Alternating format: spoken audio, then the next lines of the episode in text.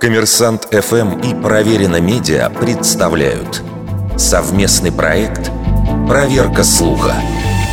Говорил ли Бисмарк, если хочешь одурачить мир, скажи ему правду.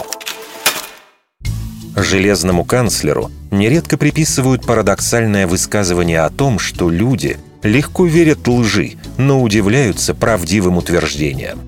Сотрудники проекта Quot Investigator обнаружили, что самое раннее использование этой фразы датируется концом XIX века. В 1885 году в одной из газет штата Нью-Йорк появилась заметка о странной сделке, совершенной партнерами финансового спекулянта Джея Гулда.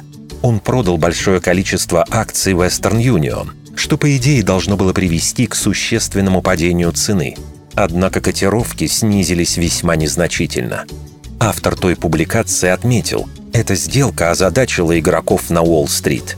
Одни решили, что речь идет о махинации самого Гулда, а другие сочли, что бизнесмен действовал по принципу Бисмарка «Когда тебе нужно обмануть мир, скажи правду». И несмотря на не самую однозначную формулировку, очень быстро фраза превратилась из принципа Бисмарка в его прямую цитату – которая широко разошлась и в публицистике, и в художественной литературе. Вердикт. Неверная атрибуция цитаты –